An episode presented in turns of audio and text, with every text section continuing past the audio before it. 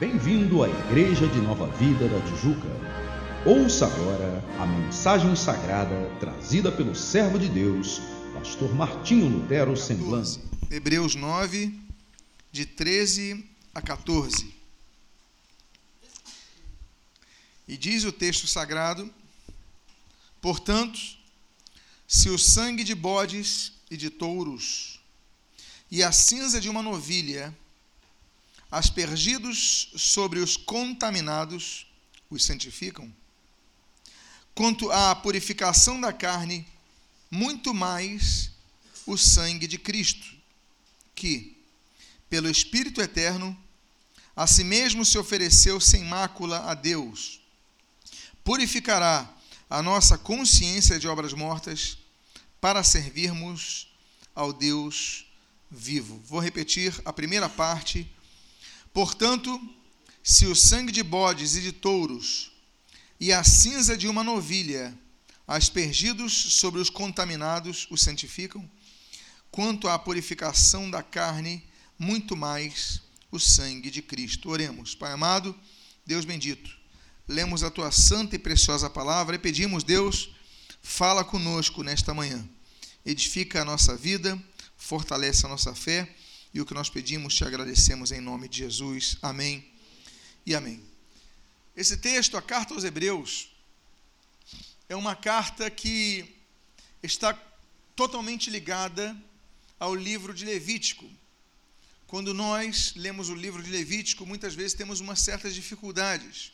Como entender o derramamento de sangue, como entender esses sacrifícios, como entender essas questões.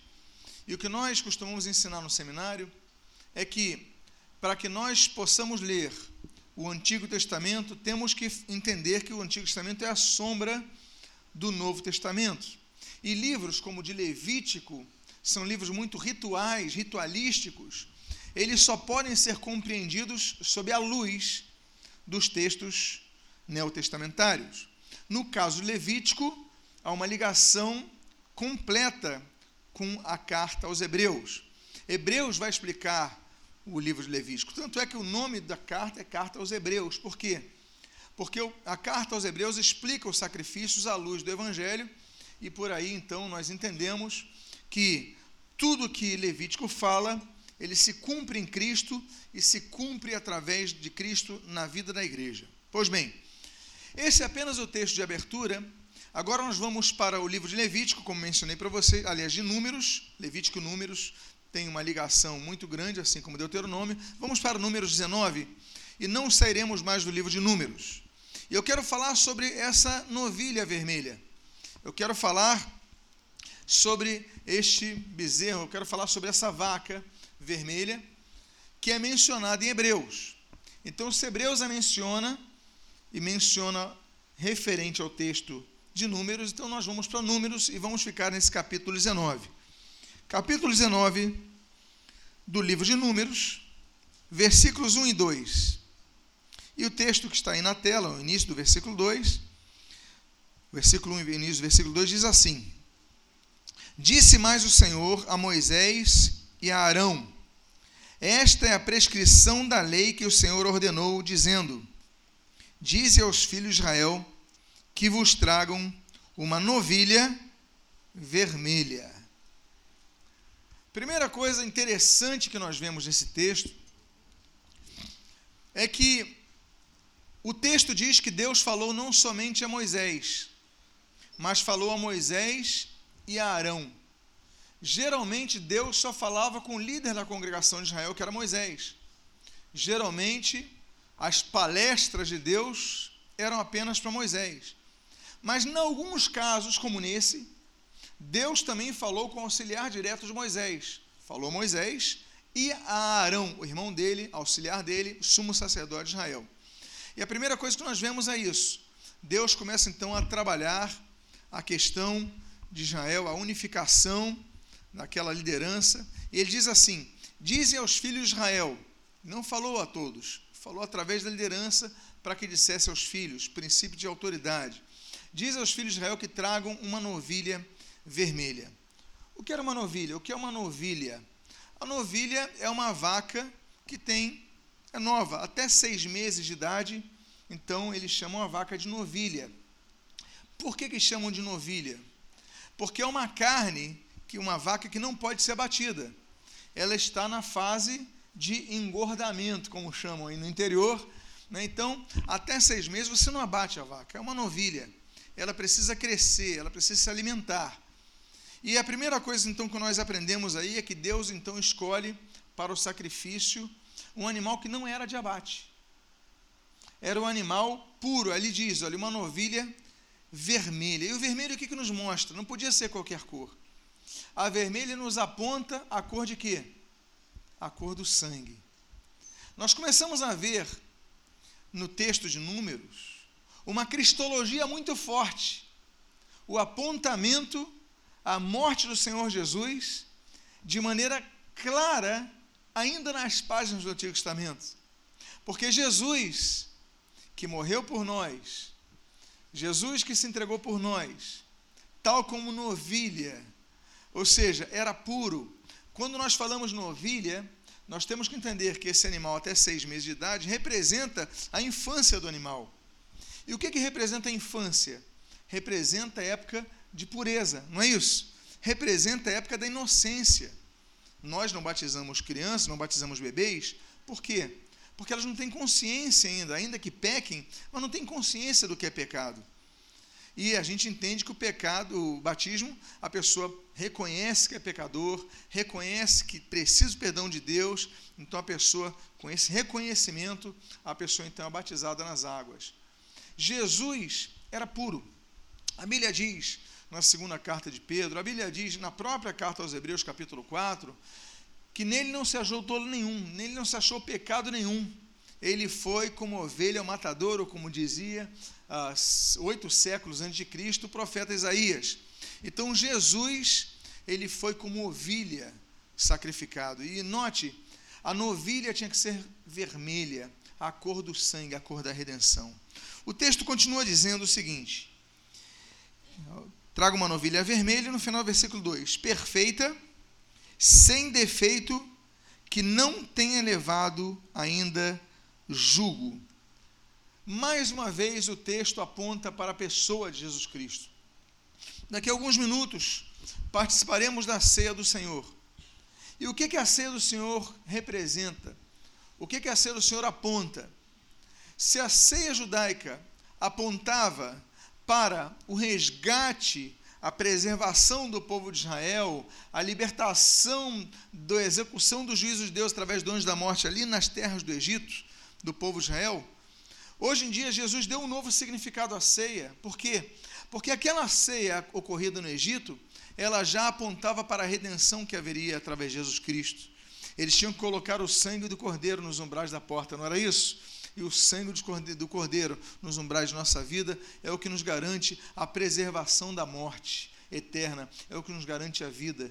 Mais uma vez, a simbologia aponta para o sangue do cordeiro. Só que a Bíblia aqui relata que essa novilha vermelha tinha que ser perfeita. Não bastava ser novilha, não bastava ser nova, não bastava, daí o termo novilha, é uma, não bastava ter pouca idade, não bastava, mas devia ser perfeita. Por quê? Porque podia haver uma novilha vermelha manca. Podia haver uma novilha vermelha cega. Podia haver uma novilha vermelha com imperfeições. Jesus, ele nasceu como toda criança, digamos, perfeita, pura, mas a grande questão é que ao longo de sua vida, Jesus podia ter pecado, não é verdade? Ao longo de sua vida, Jesus podia ter caído. Ao longo de sua vida, Jesus podia ter aceito as tentações, aceitado, perdão, as tentações. Jesus, então, ainda que tivesse nascido puro, ele podia sucumbir ao pecado. Então não basta ser uma novilha vermelha não basta apenas apontarmos para o sacrifício de Jesus, de alguém que nasceu para nos resgatar, se Jesus tivesse sucumbido ao pecado. Mas o que nos chama a atenção nesse texto é que ainda assim o animal tinha que ser perfeito, que ainda assim Jesus passou os seus anos aqui em terra e Jesus não sucumbiu ao pecado, o que nos mostra o nosso dever de não apenas obedecer a Jesus, mas imitar a Jesus. Paulo diz, quando escreve o capítulo 11 de 1 Coríntios: Sede meus imitadores, porque eu sou bom. É isso que ele diz? Sede meus imitadores, assim como eu sou de Cristo. Vocês podem procurar imitar as minhas virtudes, ainda que minhas falas sejam maiores. Mas nunca eu devo ser o alvo de vossa imitação ao final. Eu sou apenas alguém que deve apontar a Cristo. Você deve é, é, se espelhar irmãos da fé que são frutíferos na igreja, a irmã, o outro irmão, outra, podem imitá-los, mas naquilo que eles imitam a Cristo, naquilo que vocês veem Jesus Cristo nele, ou nela, vocês imitem-nos. Por quê? Porque o nosso referencial maior não é o Lutero, não é um Celso, não é a Cláudia, não é o nosso referencial maior sempre será Jesus Cristo.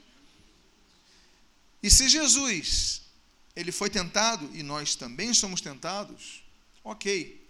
O referencial é plácido. Agora, se Jesus foi tentado, mas não sucumbiu às tentações, então aí o nosso referencial é o objetivo maior. É o sentido lato da questão da busca, sermos como Cristo.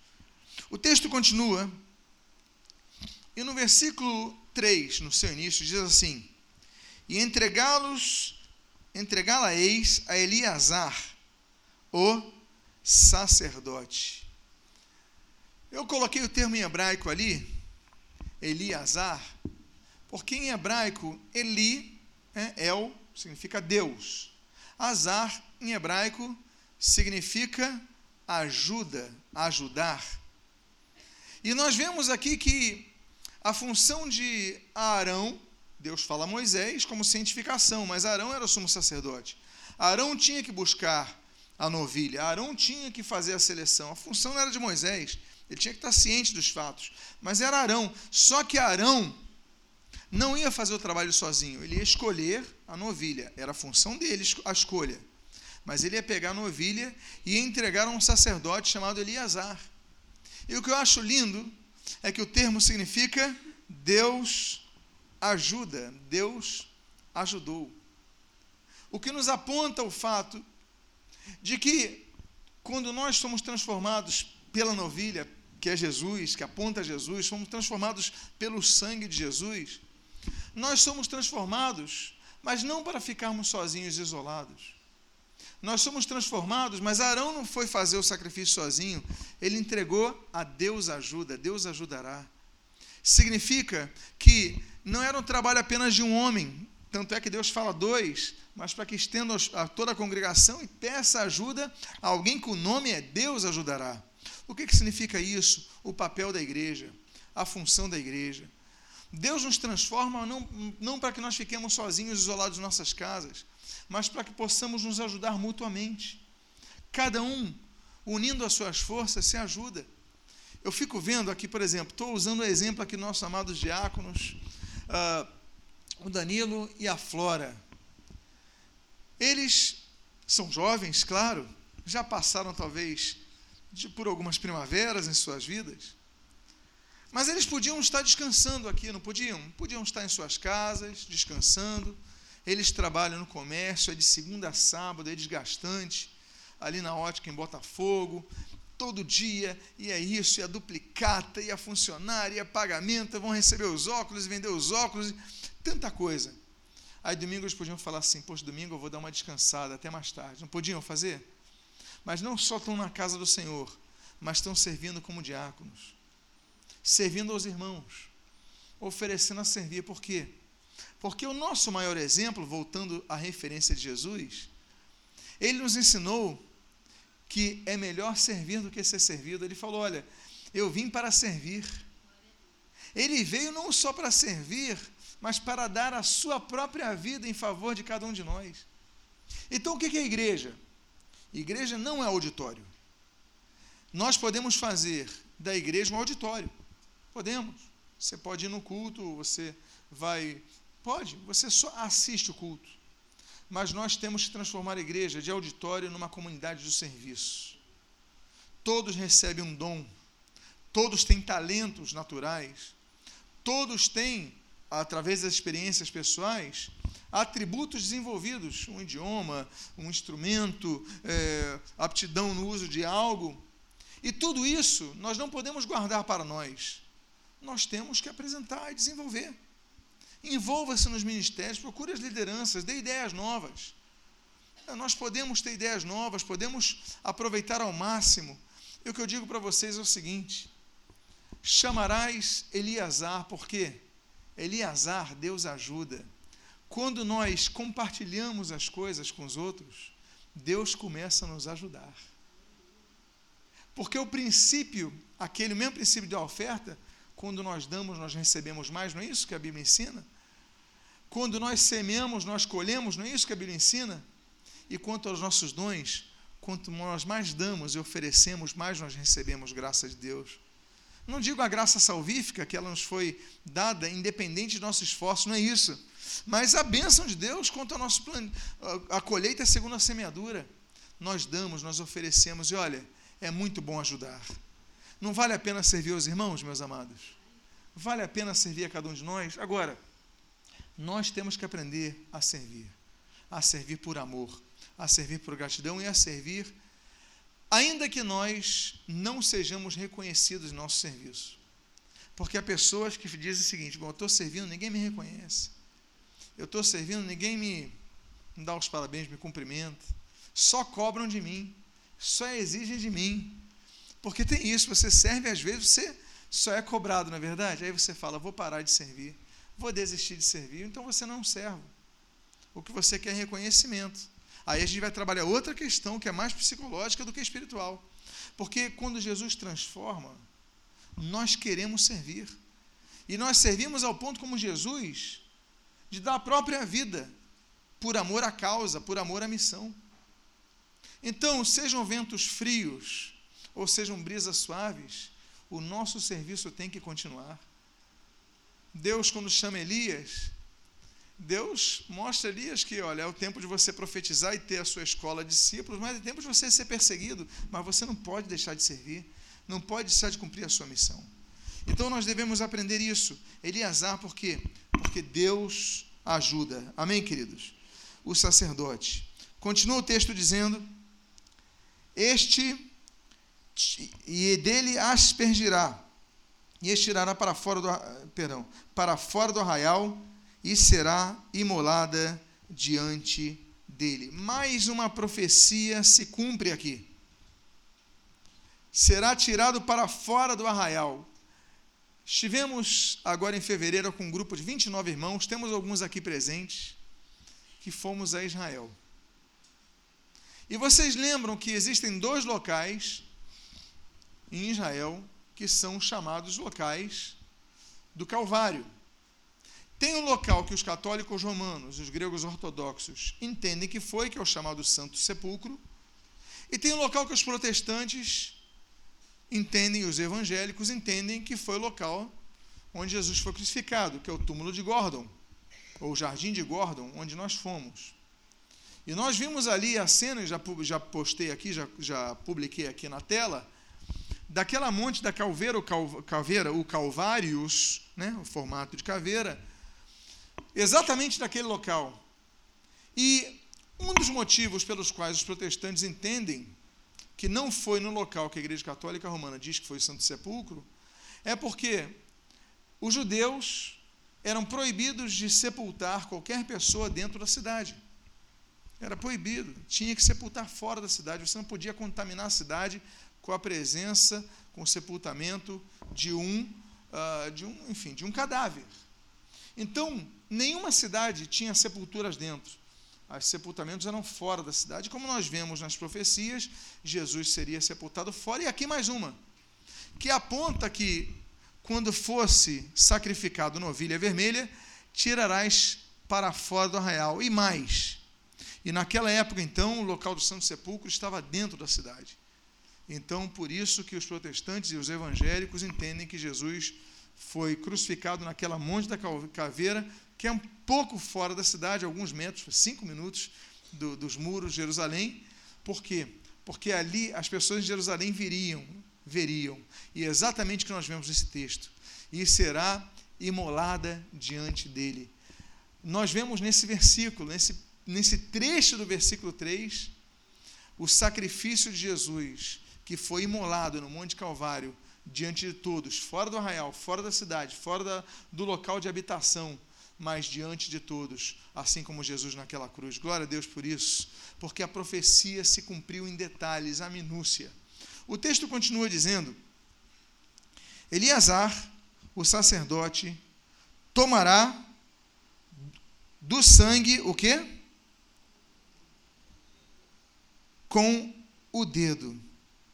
Meus amados, o sangue com o dedo. Nós sabemos que o sangue de Jesus é a marca do cristão. A Bíblia diz, o João escreve na sua primeira carta, que o sangue de Jesus nos purifica de todo pecado. Se não fosse o sangue de Jesus, não teríamos os pecados perdoados.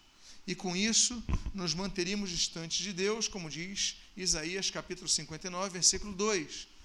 Deus e nós não teríamos relacionamento, ainda que apenas no sistema de holocaustos anuais, ritualístico. Mas nós notamos nesse texto, mais uma vez notamos nesse texto, o seguinte: que não basta, não basta que a novilha fosse, tivesse o seu sangue derramado, mas Eliasar, Deus ajuda, tinha que tocar com seu dedo no sangue. O que, que o dedo representa? O que, que a mão representa? Representa trabalho. A mão, na linguagem bíblica, representa trabalho, instrumento de trabalho, não é verdade? Com ele você martela, com ele você pinta, com ele você ara, com ele você colhe a fruta, com ele você escreve, enfim.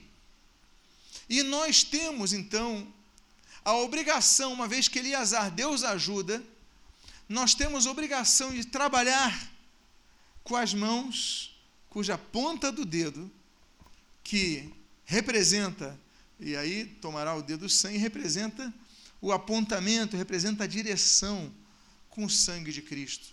Nós temos que trabalhar em prol da divulgação do Evangelho, nós temos que evangelizar.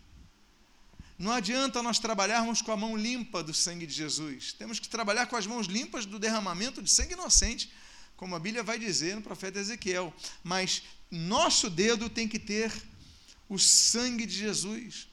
O que nós trabalharmos, temos que trabalhar purificados pelo sangue de Jesus, mas anunciando o sangue de Jesus. A função da igreja é essa: a ser luz do mundo e sal da terra, mas que luz, brilhar que luz. A minha própria luz, Jesus falou: Vós sois a luz do mundo. Mas volta a dizer: que luz é essa? A luz original ou a luz reflexiva? Por quê? Porque Jesus é a luz. Jesus é o sol da justiça. Ele que brilha. Nós somos como a lua.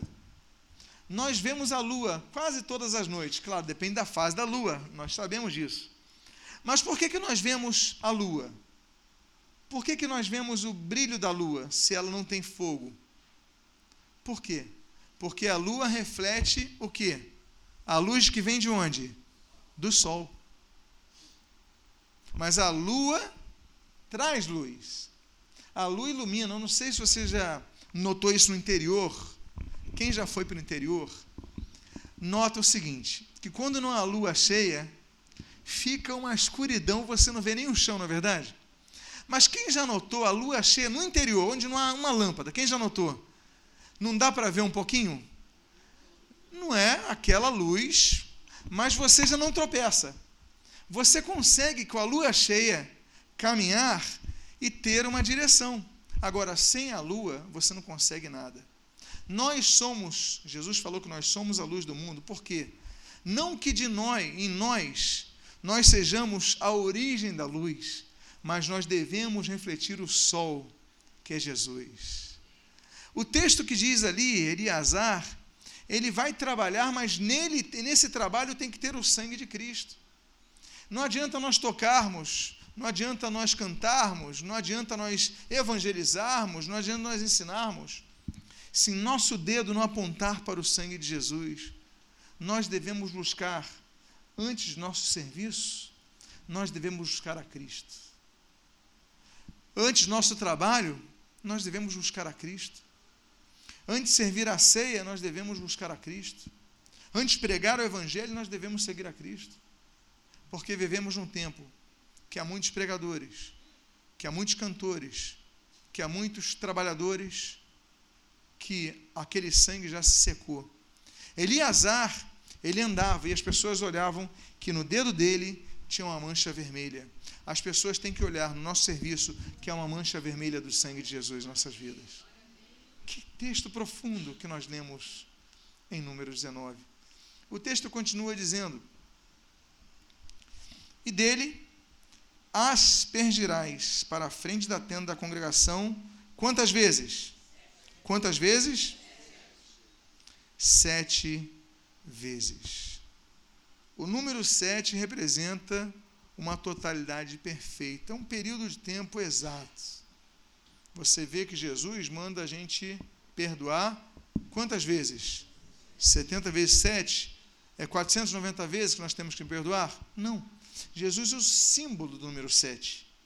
O 70, que é o número da perfeição, 7 vezes o número da completitude, do completo, 10. Então, 70 vezes 7, a perfeição, duplica a questão da perfeição. Ele não quer dizer que a gente tem que perdoar 490 vezes, a tal ponto que você tem um caderninho de perdões. E quando chega no, no perdão de número 491, você fala: opa, já não vou perdoar mais. Acabou minha cota, estou na Bíblia. Não é isso é a simbologia do número. A gente vê o número 7 como um texto completo, não é verdade? Quantas coisas o número da semana, no Shabuar, é o número 7, sete dias completo a semana, as sete cores do arco-íris, as sete notas musicais. As coisas no nosso dia a dia nós vemos o 7, mas nós vemos na Bíblia o 7. Quando Deus vai destruir Jericó, então são sete dias dando volta, tocando, e no último dia tocar sete vezes a trombeta. Nós vemos Naamã, para ser curado, ele tinha que mergulhar quantas vezes? Sete vezes para ser curado. Josué, ele vai conquistar sete cidades em Israel durante sete anos. Balaão, ele vai construir sete altares. Nós temos tantos números sete, meus amados. Noé, ao contrário daquela piada de filme de Hollywood recente, Noé entra na arca sete dias antes de começar a chover. Ele não entra quando começa a cair a gota. Sete dias antes é a preparação para o dilúvio. É o, uh, tanto número sete nós vemos na Bíblia, amados irmãos. Uh, o sete eu sou, que aparece em Apocalipse, duas vezes no capítulo 1, uma vez no capítulo 2, quatro vezes no capítulo 22. Os sete desertos de Israel, para chegar na terra prometida, ele tem que passar por sete desertos: o Abarim, o Shin, o, Zin, uh, o, o, o Paran, uh, o Sur, uh, o Arã e o Sinai. São sete desertos que ele tem que passar para alcançar a terra prometida. Nós vemos muitas expressões do número sete na Bíblia. Os sete Espíritos de Deus mencionados na Bíblia são mencionados várias vezes, aliás, são mencionados sete vezes. Então, nós temos o número sete aparecendo várias vezes na Bíblia como o número da perfeição. E ali diz: E dele aspergirás pela frente da tenda da congregação sete vezes. Ainda que nós entendamos que ele pode ter usado sete vezes literais, mas voltamos à ótica de Jesus. Sete vezes é um número que se exige, mas não é acabou sete vezes. Não, nós temos que aspergir esse número em frente à tenda da congregação sempre, mas de maneira perfeita. Não é sete vezes e acabou, não é isso. Nós devemos prestar culto a Deus sete vezes, quer dizer, de maneira perfeita sempre. O sangue tem que aspergir na congregação sempre. Não pode ser apenas numa ocasião. E quando eu digo sempre, eu não me atenho ao domingo. Eu não me atenho à quarta-feira, não me atenho, atenho aos horários do culto, não é isso. Eu digo para vocês, que na tenda da congregação a todo momento de maneira perfeita, de maneira plena. Ou seja, da mesma forma como você cultua a Deus, aqui você louva a Deus. A gente, quando está louvando a Deus, a gente levanta os nossos braços, a gente se libera, a gente louva ao Senhor, na é verdade? Fecha os nossos olhos. A gente procura evitar ficar de se distraindo. A gente não é robô, ficar. Não, a gente está louvando a Deus, adorando a Deus. Esquece quem está do seu lado, esquece quem está na tua frente. É, mas dessa mesma forma que nós adoramos, a gente tem que adorar na segunda-feira. A gente tem que, da mesma forma como a gente está atento à palavra de Deus sendo pregada, a gente tem que estar atento ao que Deus tem falado na terça-feira, na quarta-feira, de manhã, de tarde, de noite, todos os dias da nossa vida. Por quê? Porque o sangue do Cordeiro, o sangue dessa novilha, tem que ser aspergido continuamente, sete vezes diante da congregação. E volta a dizer: olha, bonito o termo, sete vezes diante da congregação. Volta a incentivar a unidade do povo de Deus. Nós devemos estar unidos, congregados. O texto continua dizendo: A vista dele será queimada a novilha. A vista de Eleazar, que Deus ajuda, a vista da congregação, que é a igreja, será queimada a novilha. A novilha não seria apenas sacrificada, ela devia ser queimada. Jesus, ele quando vai se despedir de seus discípulos, quanto ao período da peregrinação terrena, ele diz: Olha, eu volto para o Pai, mas dar-vos-ei um consolador, que é quem? O Espírito de Deus. Ele vai dirigir vocês, ele vai orientar, mas o Espírito Santo ele tem um símbolo. E quando ele fala, olha, espere em Jerusalém até que desça do alto o poder de Deus, ele então está falando do Espírito Santo que seria derramado sobre toda a carne.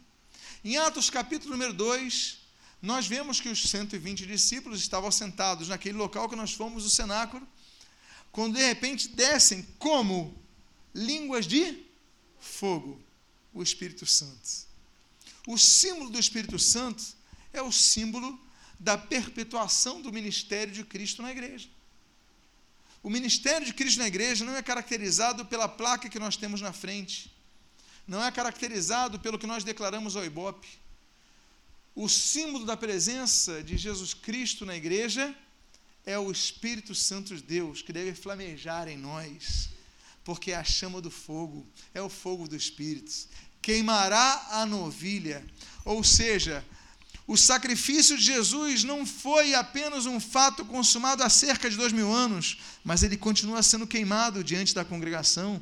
Ele continua aquecendo nossos corações através da presença de quem? Do Espírito Santo em nós. Nós devemos dar liberdade ao Espírito. Nós devemos ser conduzidos pelo Espírito. Porque o Espírito nos aquece, o Espírito nos queima o Espírito mantém aquela novilha queimando diante da congregação. Então, meus amados irmãos, a vista dele será queimada a novilha. E o texto continua. Mas não apenas a novilha, mas o texto do versículo 5 diz o que? O couro.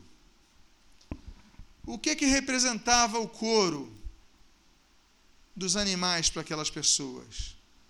Mais do que hoje, na época industrializada o couro, as pessoas não comiam o couro, elas se vestiam com o couro. O couro representa vestimenta. O couro representa identidade. Quando você está na rua e você está buscando um policial, como é que você descobre que no meio da multidão tem um policial? Por causa da da farda, do uniforme. Você, opa, ali é um policial. Você precisa procurar um médico no meio do, da multidão e você procura alguém que está vestido como? De branco, o quê? Camisa, calça, sapato. Aí você fala, poxa, sapato de branco na cidade, calça branca e camisa branca, possivelmente, provável, muito provavelmente vai ser o quê? Um médico. Porque o uniforme ele nos traz identidade, identifica. Você sabe que os alunos do colégio tal são aqueles por causa do uniforme deles. Então, o uniforme traz identificação. Hoje, por exemplo, há pessoas muito bem vestidas, com uma cruz de malta aqui, por exemplo, traz identificação. Não é verdade? de um povo inteligente, culto, com bom gosto, não é verdade? Então, mas o que eu quero dizer para vocês é que o texto dizia que o couro devia ser queimado. O couro representa identidade. Nós, cristãos, estamos espalhados pela terra através de muitos invólucros diferentes, muitos nomes de denominações. O corpo de Cristo está espalhado como Igreja Nova Vida, como Igreja Batista, como Igreja Assembleia de Deus, como Igreja Metodista, como tantas igrejas, e eu não conseguiria denominá-las todas. Cada dia surge uma denominação diferente. Mas o fato é que, independente de termos as placas diferentes, uma coisa nos identifica: é o couro da novilha, que é queimado. Uma coisa nos identifica: somos um só corpo.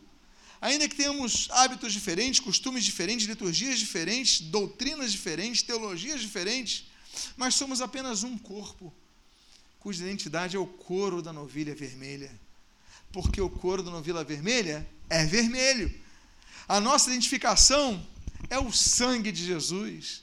Nós vamos subir todos quando Jesus nos convocar à sua presença, seja através do arrebatamento ou antes deste, mas o que importa é que estaremos todos unidos no céu. E no céu não vai haver batista, no céu não vai haver presbiteriano, no céu não vai haver assembleano e nem nova evidência. No céu vai haver aqueles que têm o couro da novilha vermelho em suas vidas. A Bíblia fala das vestes brancas que nós vamos receber. Mas eu digo para vocês, mas e o couro? Qual é o nosso couro? É o couro da novilha que é queimado, queimado pela presença do Espírito Santo de Deus.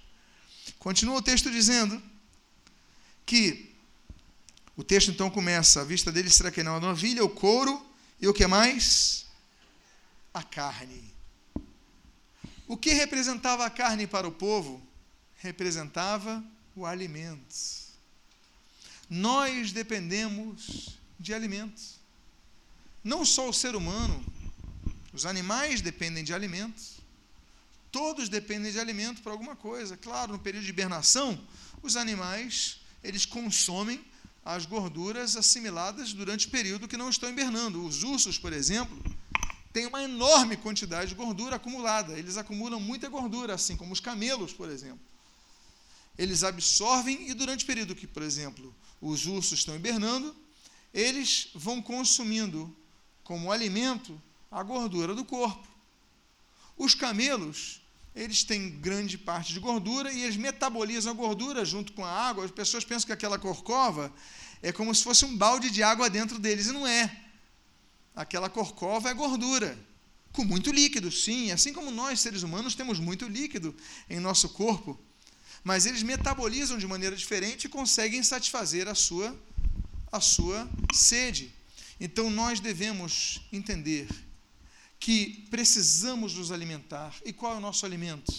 É a palavra de Deus. A Bíblia diz, não apenas na Torá, mas Jesus replica e reproduz a Torá dizendo: olha, nem só de pão viverá o homem, mas de toda a palavra que procede da boca de Deus. Nós devemos ser pessoas que se alimentam da palavra de Deus. Não deixe ler a Bíblia em sua casa, leia a Bíblia em sua casa. Deixa de ser preguiçoso, deixa de ser preguiçosa. Deixa de ver televisão um pouquinho, lê a sua Bíblia.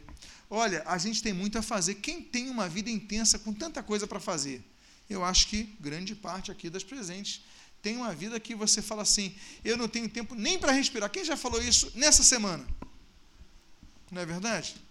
Nem tem tempo para respirar. Pois bem, mas se você não comer, você não conseguir tempo para comer? Você não parou para almoçar nesse mesmo dia? Tem vezes que você até demora para almoçar, na é verdade? Eu lembro, às vezes, trabalhava na loja do meu pai, na fábrica do meu pai, e a gente a rotina era intensa, às vezes eu ia almoçar quatro, cinco horas e não tinha mais comida. Eu tinha que me satisfazer onde eu trabalhava, eu tinha que me satisfazer às vezes com uma coxinha, um joelho, alguma coisa assim, porque perdia a hora. Mas eu não podia deixar de comer, senão ficava, começava a ficar tonto. Acontece contigo quando você para um pouquinho de comer? Você não fica fraco, fica tonto? Então, acontece. A gente fica fraco. E se a gente deixar de comer a palavra de Deus? A gente fica fraco espiritualmente. Então, devemos queimar a carne. O texto continua. A carne e o sangue. O sangue tem que ser queimado. O sangue de Jesus tem que ser vivenciado em nós, não apenas como um fato que aconteceu quando nós convertemos. O sangue de Jesus purificou de todo pecado, sim, mas ele tem que continuar ativo em nossas vidas. Há pessoas que se converteram um dia, mas vivem uma vida totalmente errada, distante. O sangue de Jesus tem que estar queimado continuamente em nossa vida. O texto continua dizendo: E os excrementos, tudo se queimará. Eu vou encerrar com esse texto. Por quê? Os excrementos significam impurezas. O corpo extrai dos alimentos os nutrientes, as vitaminas, tudo aquilo que vai se metabolizar em energia, que vai nos fazer ficar de pé, pensar bem, raciocinar bem. Por isso que os excrementos, eles só vão ocupar espaço, então eles são dispensados. As impurezas são dispensadas. A Bíblia diz, nesse texto, que os excrementos deviam ser queimados. Por quê? Porque temos que eliminar toda impureza de nossas vidas. Não adianta nós vivermos uma vida espiritual se é uma vida farsa. Se é uma vida que nós vamos para a igreja, louvamos ao Senhor Jesus, levantamos nossas mãos, evangelizamos, pregamos, cantamos, tocamos, fazemos tudo, mas nós vivemos uma vida impura. Nós não retiramos os excrementos de nossas vidas. Nós, olha, se você não elimina os excrementos de sua vida, o que, que vai acontecer? O seu corpo vai apodrecer, não é isso que acontece? Os excrementos precisam ser eliminados, senão o seu corpo todo, que está são, apodrece. Então nós vemos que devemos retirar as impurezas de nossas vidas. Aquilo que nós fazemos, a pessoa canta um louvo ao Senhor e estão adulterando. Cantam louvo ao Senhor e estão é, roubando nos seus trabalhos. Quando eu digo roubar no trabalho, não digo roubar dinheiro, não, apenas. Alguém se inclui isso. Mas digo roubar tempo. É o funcionário que sempre chega tarde no trabalho, ele está roubando, ele está ganhando para ter aquela hora. E no trabalho, ele está roubando. Aí você fica batendo papo, fica no cafezinho, em vez de 15 minutos, 10 minutos de café, você fica uma hora lá. Peraí, produz alguma coisa, trabalha alguma coisa. Porque você recebe para isso. Nós podemos não, não usar arma para roubar alguém, mas muitas vezes roubamos muitas coisas. Deus fala sobre roubar nos dízimos nas ofertas, não fala sobre isso? É com arma que se rouba? Não. É através da usura, é através da, da, da, da de uma visão míope, é através da ganância, é através da. Enfim, há várias formas de roubar. Nós devemos pegar isso e eliminar os excrementos. Você foi abençoado com esta mensagem. Seja um canal de bênção a outras vidas.